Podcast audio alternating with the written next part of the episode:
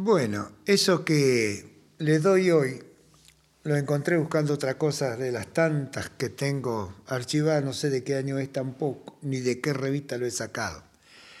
Pero hace algo que hay confusión en nosotros, aunque lo mencionemos, lo hablemos, lo escuchemos, etc. Y no hay aclaraciones como para que uno diga, bueno, la tengo clara. Acá cuando usted lea, está la, habla sobre el alma y el espíritu, que son dos cosas que siempre llevan a confusión. Y el que lo hace es un teólogo, un sociólogo y no sé qué más. Y está muy lindo, está muy claro. Quizá para ustedes lo tengan que releer dos o tres veces, hágalo. Yo lo subrayé, pero bueno, lo que menos pensaba, algún día cuando hice esta lectura y todo lo demás, que lo iba a fotocopiar para entregar. Así que esa parte que está subrayada no le den mucho, mucha bolilla porque son cosas que a mí me impresionaron o eh, era para tenerlo en cuenta, destacarlo, lo que fuere. Pero bueno, eh, más allá de la creencia que cada una posee y todo lo demás, siempre es bueno intentar llegar al fondo de las cuestiones.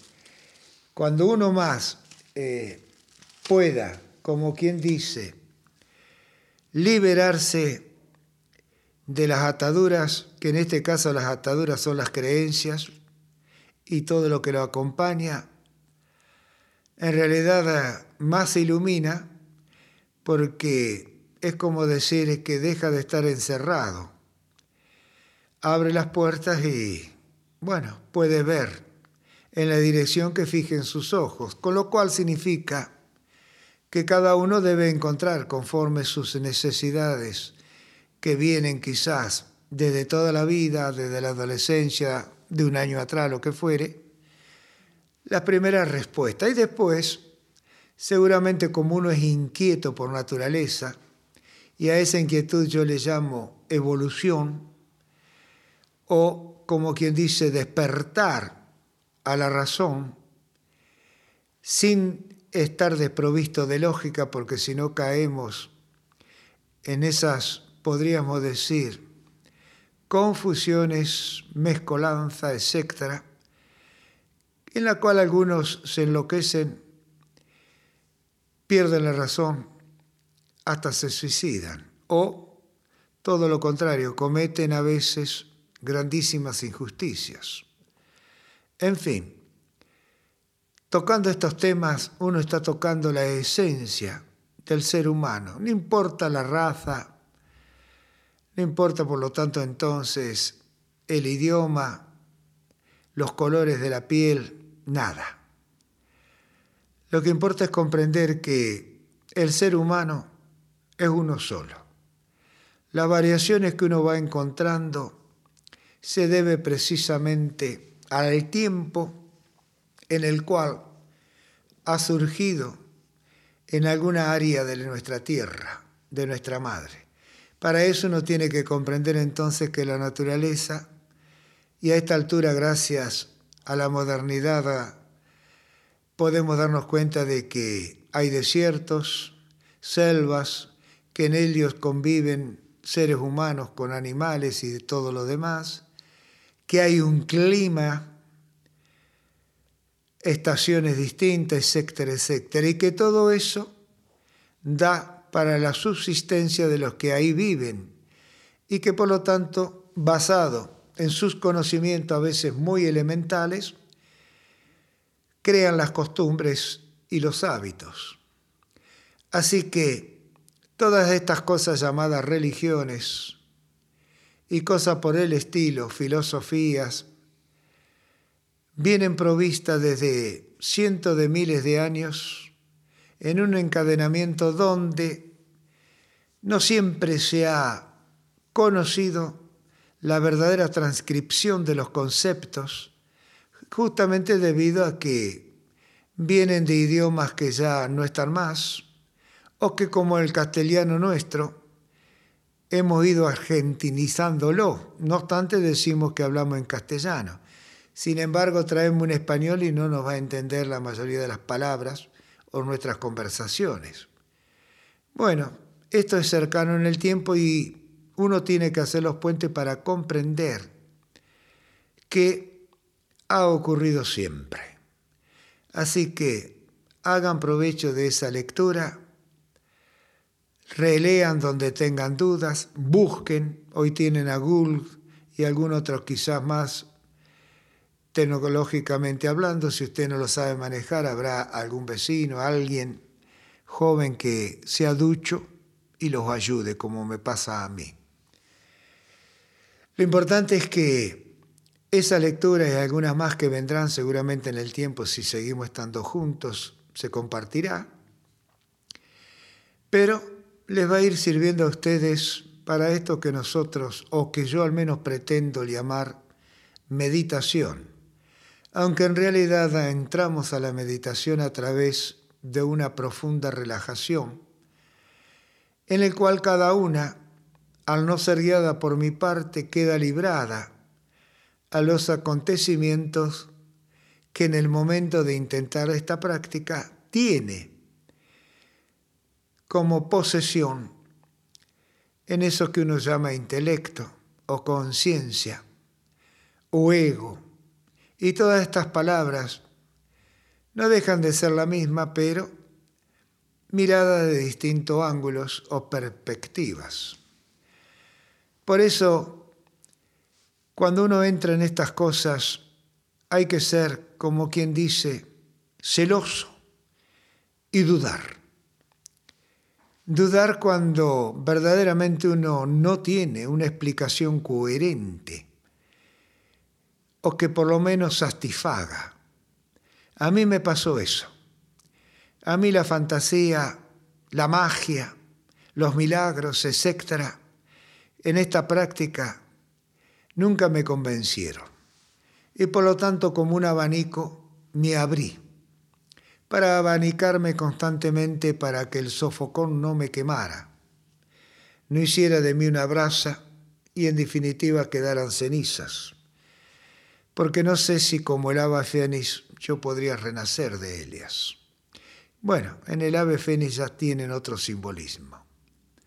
En fin, esa búsqueda para obtener conformidad como respuestas me llevó desde la medicina al ocultismo y todas las demás cosas, como por ejemplo puede ser el tarot, Así me van surgiendo algunas de las cosas que tengo. Atando cabos, tratando de ver si entre ellas había conectividad y la hay. Así está dentro de entonces de la práctica del yoga. Está también la teosofía. Y dentro del yoga la versatilidad, como en todas las cosas científicamente hablando, hay para todos los gustos y por lo tanto disgustos.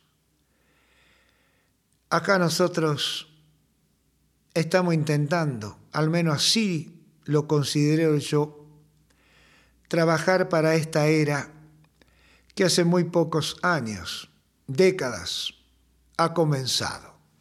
Aunque no hay registros puntuales de cuándo ha sido, observando lo que ha acontecido en el orden de nuestra madre tierra, podríamos decir que aproximadamente muy cercanamente allí, a los años 30, ha acontecido el alumbramiento de la era de Acuario.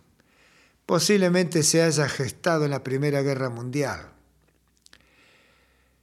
Y luego, obsérvese que muy poco tiempo después surge la Segunda Guerra Mundial. Y ya de la primera a la segunda en esas pocas décadas, se fueron gestando nuevos armamentos y por lo tanto nueva ciencia, porque es a través del dolor, digamos de la animalidad que portamos los seres humanos, como algunos intentan salvar esos huecos esos abismos Entonces, en la Segunda Guerra Mundial se penetró tanto en medicina, en ciencia, y se descubrió algo más sobre el átomo. Recuerde que la Segunda Guerra Mundial se detonaron bombas atómicas y a partir de ahí, cada vez con una velocidad más creciente, el ser humano ha ido descubriendo a favor y en contra lo que estaba invisible o lo que sigue estando invisible porque nunca, jamás se terminará de conocer lo desconocido. Pero mientras buscamos ese conocimiento, nosotros vamos agregando comodidad e incomodidad a nuestra existencia. Y todo eso hace que uno modifique su forma de vida, su forma de alimentarse, de beber, de curarse, y todo lo opuesto. Por momentos surge a la superficie en algunos de nosotros la barbaridad, la monstruosidad que pelea por no ser vencida, por no ser desplazada. Si miramos la historia, aún en aquellos momentos sublimes de la humanidad, aconteció lo mismo. Esto significa entonces que la barbarie va a tener también elementos extraordinarios para ponerlos en práctica. Y del otro extremo estará aquellos que lo combaten y tendrán a su vez un desarrollo tecnológico que siempre, y tengas en cuenta esto, va por detrás de la maldad o la barbarie. Siempre ha sido así. En la actualidad uno ve que la justicia trabaja siempre a posteriori del hecho, llamémoslo delictuoso, terrible, que acontece. Quizás ese sea un sino del ser humano que necesite para no ser aragán, para no quedarse dormido entre los laureles, que necesite un aventón, un empujón. Y la naturaleza lo hace a través de la crueldad. Posiblemente, mirando la historia, esto sea así pero puedo estar totalmente equivocado. Busquen ustedes su propia respuesta. Y saben que dentro nuestro está esa dualidad que debiera ser complementaria y que por todos los medios pareciera ser que se busca que no sean complementarias sino opuestas. Entonces, si es opuesta, nosotros tenemos que tomar partido. Y si tomamos partido está ocurriendo lo que está ocurriendo hoy en día. Una pelea, una lucha por predominios, o la mujer o el hombre o la igualdad entre dos géneros que jamás pueden ser iguales, pues la misma forma y contenido de esa forma nos indican que somos distintos. Por lo tanto, esa dualidad, como puede verse a través de la existencia humana, es complementaria. Lo que falta a uno, agrega el otro. Y en algunos momentos los dos son uno y salen gananciosos favorecidos. Ese es el éxito de la naturaleza. Lo demás es la pérdida y el fracaso de nosotros los humanos. Cómo eso se va a ir dando por siempre, supongo yo, es que nosotros debemos, con este trabajo, con esta práctica, llegar a un entendimiento, a una comprensión que nos satisfaga en las dudas que podemos portar y que en cada uno de nosotros seguramente es distinta, aunque aproximada. Por eso es que, siendo distinta pero aproximada quizás, sea esto que se está dando de que nosotros podamos reunirnos una vez a la semana e intentar soltarnos y ejecutar un viaje que está más allá de las posibilidades de la materia de ser percibido por ella. Y acá es donde vienen entonces las confusiones, los extravíos. Si yo a ustedes los guío y ustedes me van prestando atención, nunca van a salir entonces del sistema material, por más extraordinario que éste sea y que lo es. En cambio, dejándolos así como los dejo, en libertad, explicando cosas o intentando darles cosas, ustedes van cada una aliando una posición que les sea cómoda, que tal vez les lleve a relajarse de manera tal que se duermen, pero a esta altura ya saben que esa oreja monumental y extraordinaria que es la materia superficial que llamamos piel, está captando las vibraciones sonoras de mi voz y va incorporando en cada sistema, en cada órgano, víscera, llámelo como quieran, lo que estoy diciendo. Entonces, ¿qué va a ocurrir? Y no nos damos cuenta que va a haber una selección donde se va a aceptar aquello que en estos momentos por vibración le sea análogo y simpática. Lo otro quedará a un lado y tal vez rechazado. Si se continúa la práctica un cierto lapso de tiempo, algunas cuestiones se resolverán definitivamente e irán surgiendo otras.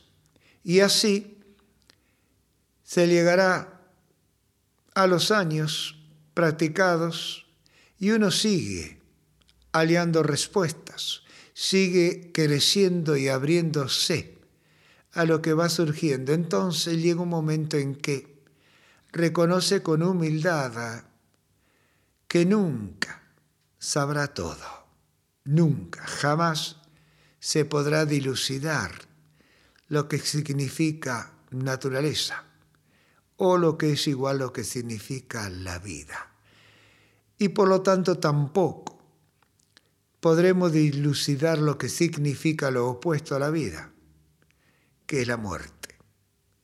Y cuando comprendemos entonces que esos opuestos se complementan de manera tal que uno sin el otro no puede existir, nos daremos cuenta entonces que la naturaleza es una dualidad permanente y constante de intercambio, donde se manifiesta una, pero que nosotros debemos buscar a través de esa manifestación lo que no estamos viendo y la sostiene y le permite ser, que es lo opuesto. Para ello hay que empezar con cosas muy simples. Nosotros mismos. ¿Qué vemos de nosotros si no es el frente y a través de una vidriera, de un espejo? En una sombra no podemos ver si estamos en presencia del frente o de la espalda vemos una sombra que es un todo y deformado generalmente. ¿Por qué deformado? Porque si no es mediodía y el sol no está bien perpendicular a nosotros, no podemos vernos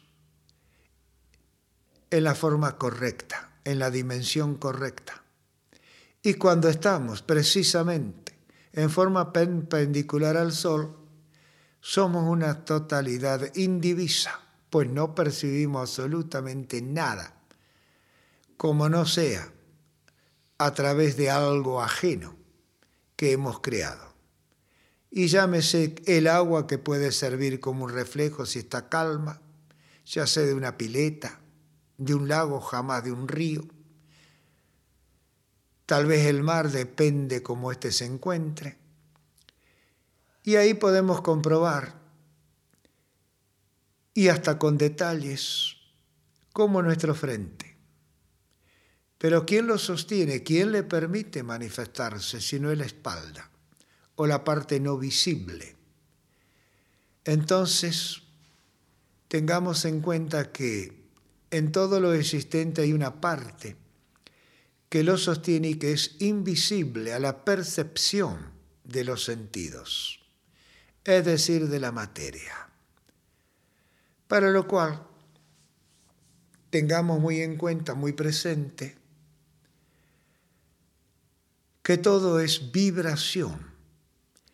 Y si es vibración, entonces ha surgido todo lo que hemos creado y seguiremos creando. Colores, dimensiones, números, etc.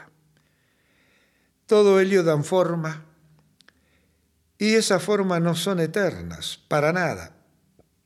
En constante modificación nos vemos nosotros mismos. Si nos trasladamos a cuando éramos niños, todos los días y durante el largo del día estábamos creciendo. Ahora mismo, adultos mayores, llámeselo como ustedes pretendan y quieran, estamos transformándonos las 24 horas. Y en esa transformación pasamos por distintos estamentos, donde está el cuerpo marcando ritmo, presencia, están los deseos, los pensamientos, las imágenes, luchando por estar presente y ganar terreno ante la materia. Y está aquel otro que nosotros consideramos el yo soy, lo más importante. Y entre todos estos tres, en sus infinitas deformaciones y formaciones, intercambios y demás, está esa totalidad que es indivisa, que podemos decirle esencia, o yo con mayúscula. Y en esa última parte es donde surgen las confusiones, pues pareciera ser que no las hay, aunque desconozcamos prácticamente todo del funcionamiento de la materia que nos compone. No sabemos cómo se dan los contenidos formados por esas pequeñez microscópicas llamadas células. Y cada célula es un compuesto extraordinario que aún científicamente está dando sorpresas y que contiene algo tan minúsculo que llevaron años, cientos, miles de años al menos en la historia para saber que hay algo que está enrollado como un ovilio y que su desarrollo, que llevó décadas y que recién ahora están completando, se llama genoma, genoma humano. ADN. Es difícil de entender con nuestra forma de ser y de pensar constante, diaria, que ahí esté todo lo que ha dado a través de los tiempos las creencias más grandes que han costado ríos de sangre, exterminios masivos, por no aceptar que lo invisible no era posiblemente lo que se pretendía que debía ser. Por eso es importante para tener el éxito del reencuentro con uno mismo, estudiar. Estudiar en el sentido de que se deben buscar respuestas. Y cuando más uno la vaya encontrando y lo satisfaga, más se va liberando y empieza a intentar, no importa la edad que se posea, ser uno mismo, empezar a vivirse uno mismo.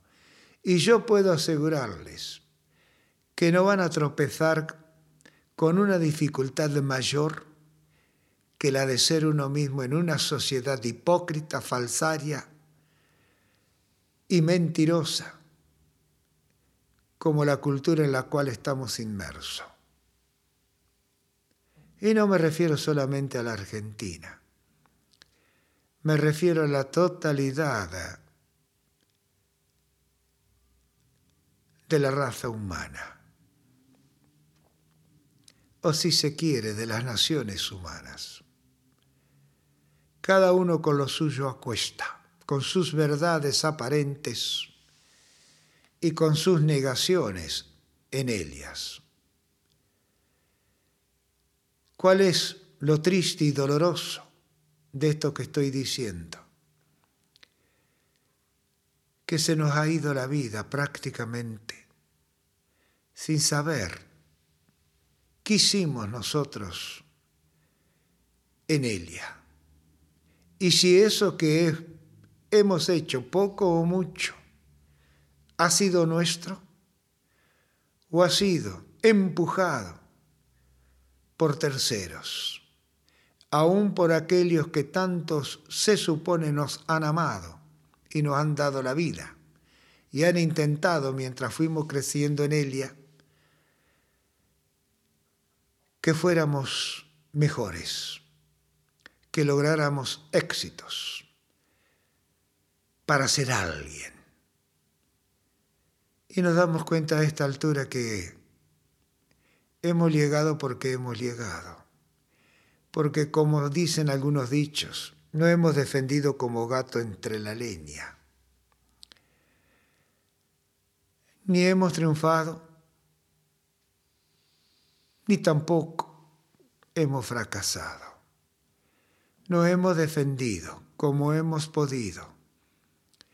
Y ahora estamos Aquí al menos nosotros, como en otras partes están otros, buscando respuestas, buscando como quien dice, ser mejores, tener éxitos o relajarnos y curarnos y no enfermarnos, etc. Y yo no puedo saber qué buscan ustedes. Tampoco me importa. Pero sí me importa y me interesa es darles mientras estemos juntos respuestas existenciales y que imploro, duden de todas ellas. Ustedes deben responderse y no yo, pues yo para mí ya las tengo respuestas. Han sido solucionadas, han sido resueltas. Pero no obstante, cada vez encuentro más y más respuestas. Y eso, si todavía queda una esperanza que me faltaría alcanzar de libertad, me la están brindando. Considero que estoy libre a la vez, que esa libertad tiene límites. Y esos límites son ustedes, los humanos que me rodean, humanos de los cuales comprendo sus emociones, producto de sus deseos y sentimientos, de sus yerros y demás. Entonces quizás por eso sea que estoy a vuestra disposición. Lo he estado siempre y lo seguiré estando. Pero una cosa lo tengo por sentado y ustedes denlo por seguro. Jamás iré a buscarlos, jamás. Pero sí siempre estaré a vuestra disposición. Son dos cosas distintas. Ustedes son libres de elección. Ahora, mientras estén conmigo, tendrán esto. ¿Qué significa esto? Lo que ustedes quieran como respuesta, como consideración.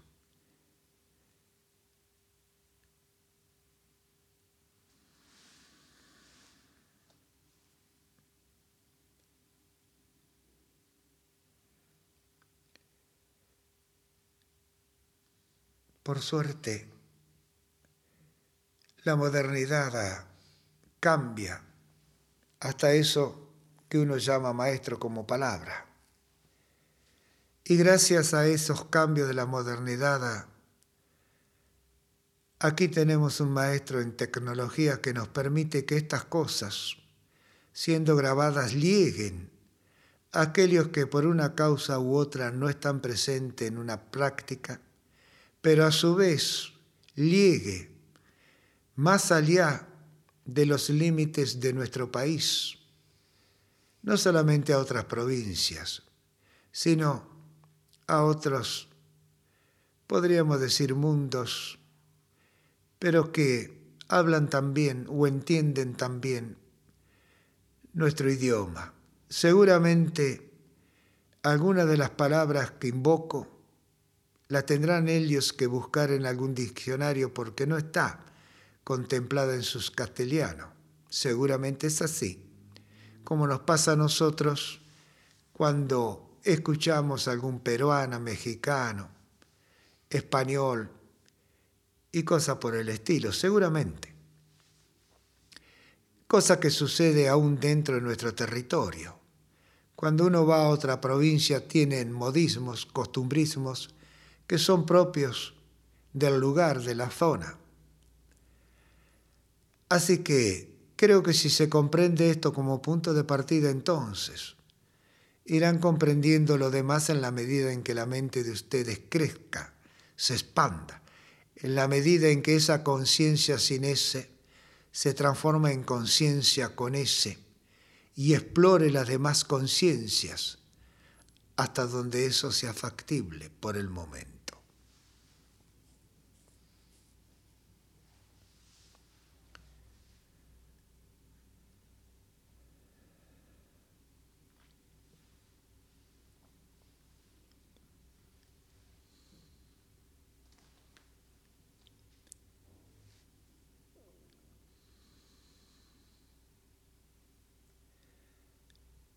Y como hemos podido corroborar, o han podido ustedes corroborar,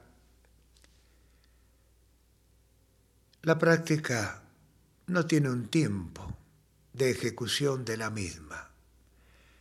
Tiene un comienzo que ni siquiera precisamos con exactitud en hora.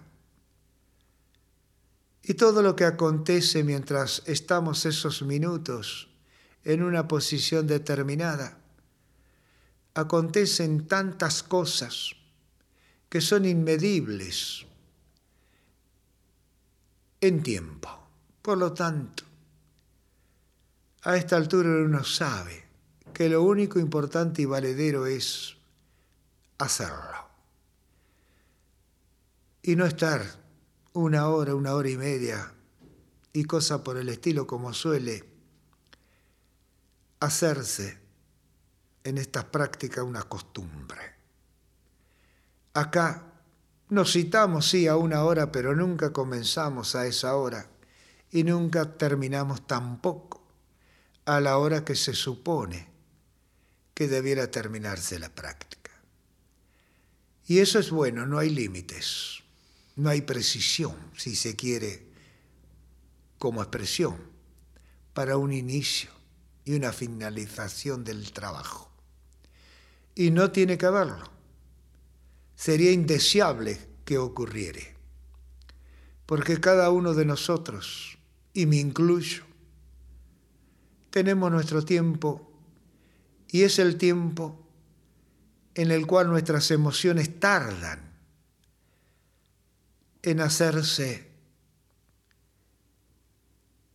humo o en decantar a un rincón de la mente, si ustedes quieren del cerebro como materia. Y entonces hay un repliegue más veloz, menos veloz, conforme las circunstancias de cada uno emocionalmente hablando, de los sentimientos, de la imaginación y de lo que esté aconteciendo como expectativa como realización del movimiento y trajinar diario.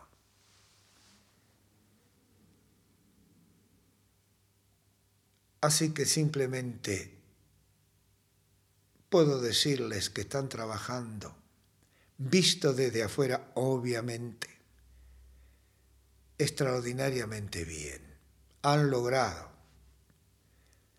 aflojarse, soltarse y tal vez penetrar en la meditación, es decir, ir más allá de la materia, aún estando en una materia pero invisible, es decir, no perceptible para nuestros más aceitados sentidos.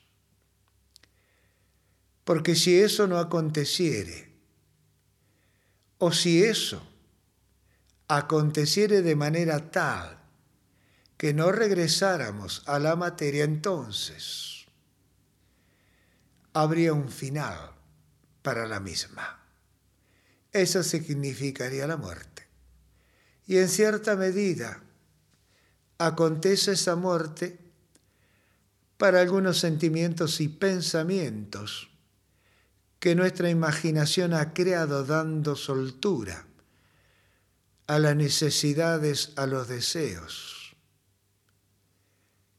Por eso, la naturaleza, en su sabiduría, ¿qué crió? Entre otras cosas, la noche.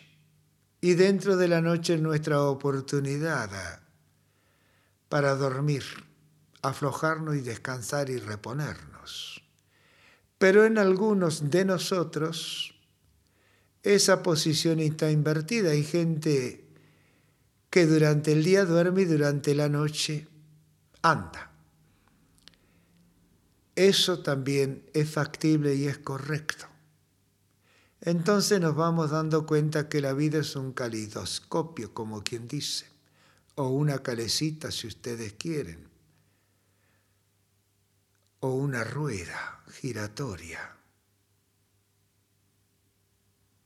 como lo quieran denominar, pero contémplelo como una realidad certera, totalmente verdadera. Como ven entonces hay muchas cosas para reflexionar, pero lo harán ustedes conforme a su necesidad y no a la mía. De ahí que simplemente menciono. Y lo que menciono es lo que a mí me surge en el momento, no está ni pensado, ni estudiado, simplemente surge. Por eso les digo, ustedes manéjese por sus necesidades y no por lo que yo pueda invocar al transmitir la práctica. Y eso es todo por hoy. Tomen su tiempo, disfrútese, aproveche el silencio y todo lo que acontezca y ustedes atrapen al vuelo es correcto, es lo que correspondía en estos momentos.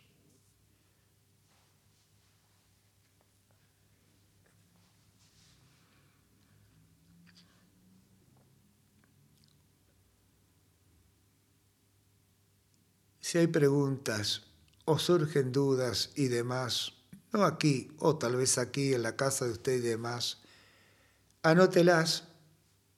Le digo que la anoten porque a mí por lo menos las dudas a veces desaparecen.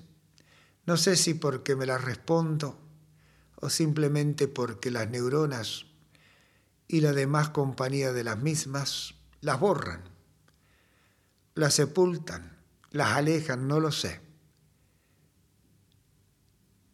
Si es el caso de ustedes, bueno, anoten y después las charlamos. Entre todos dilucidamos lo que podría llegar a ser y consigamos una respuesta valedera, que puede servir, esto es importante que lo tengan en cuenta, para el momento y quizás un cierto lapso de tiempo y después haya que desecharlas, haya que cambiarlas, haya que sustituirla. Algunas duran años, otras duran días, algunas duran simplemente minutos. Eso debemos comprenderlo.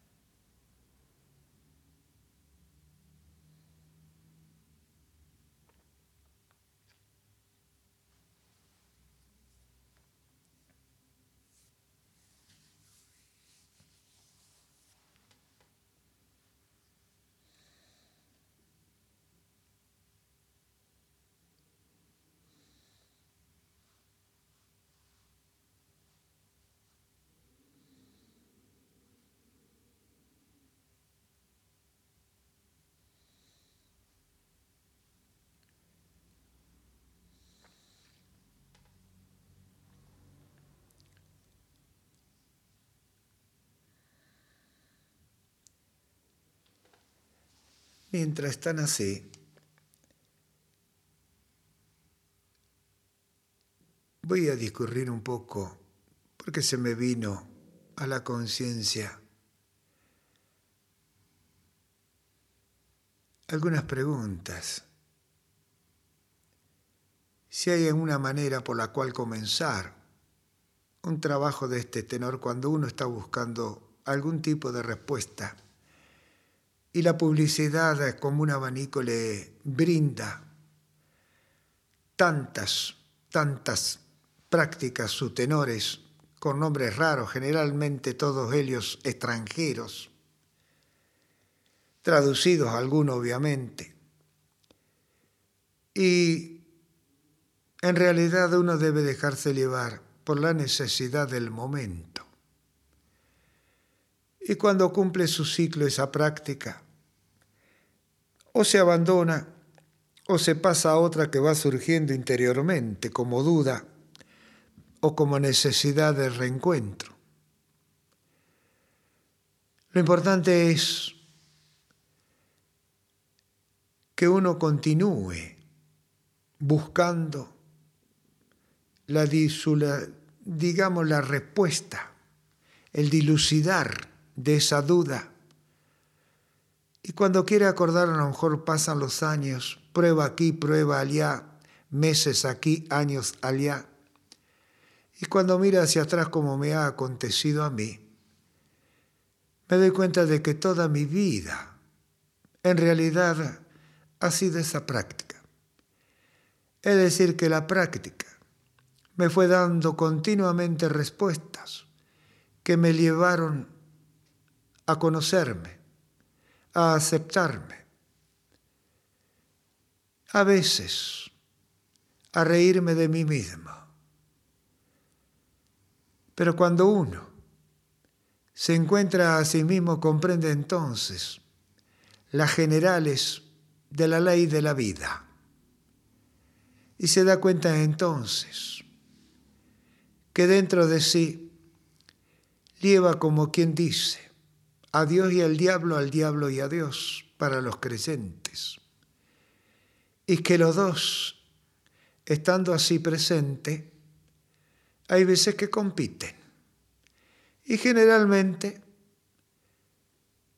como nosotros los habitantes de este planeta lo vemos históricamente. Y a diario, quien triunfa, obviamente, es el diablo. ¿Y quién es el diablo sino la maldad, el egoísmo, la superioridad, el poder, etc.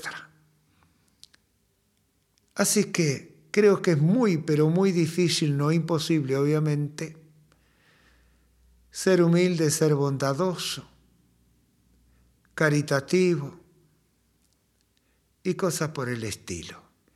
Pero si eso surge en uno, se convierte en su real naturaleza entonces, cuando la oscuridad comienza a llegar, alumbra, la deja al descubierto y sabe cuando se está convirtiendo en diablo. A veces el diablo es más ligero y nos gana la delantera. Luego vendrá entonces las penas, el sufrimiento, el castigo, etc. No impuesto por la sociedad que poco importa, sino por uno mismo. Y en esas profundidades del autocastigo, de la penitencia, no llega jamás el castigo de la sociedad, jamás. Espero que comprendan, sean ustedes.